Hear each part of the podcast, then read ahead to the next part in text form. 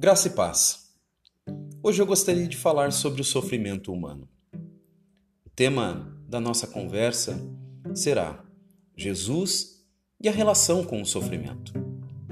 Há um texto no Evangelho de Mateus, no capítulo 27, versículo 46, em que Jesus ele se depara com o sofrimento, a dor e a morte.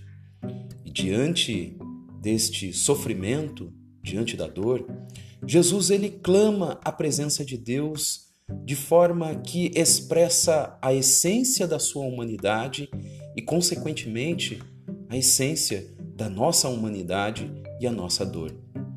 Diante da dor e diante da presença da morte, Jesus na cruz, ele clama: Eli, Eli, lama sabachthani, que quer dizer: Deus meu, Deus meu, por que me desamparaste?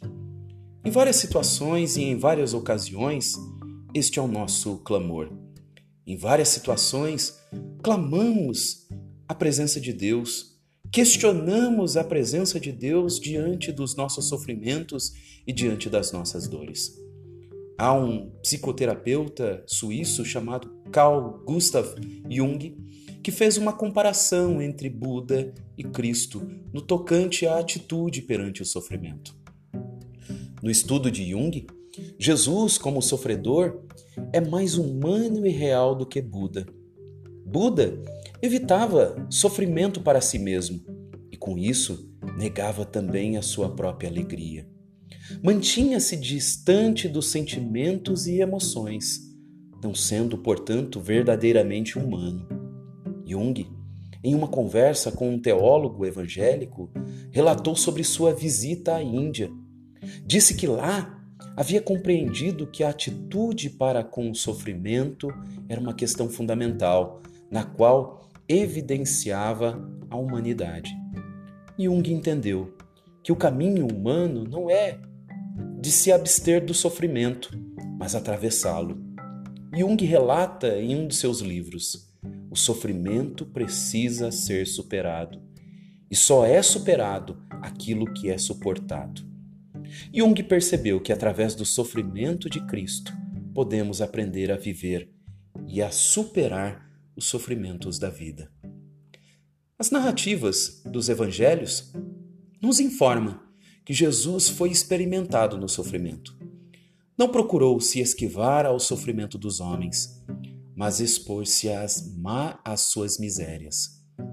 Não fugiu do próprio sofrimento, enfrentou a traição de Judas e o abandono dos discípulos.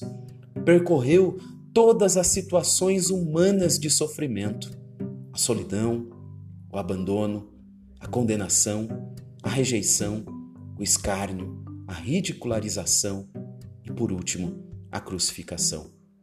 O ponto alto do sofrimento de Jesus foi a morte.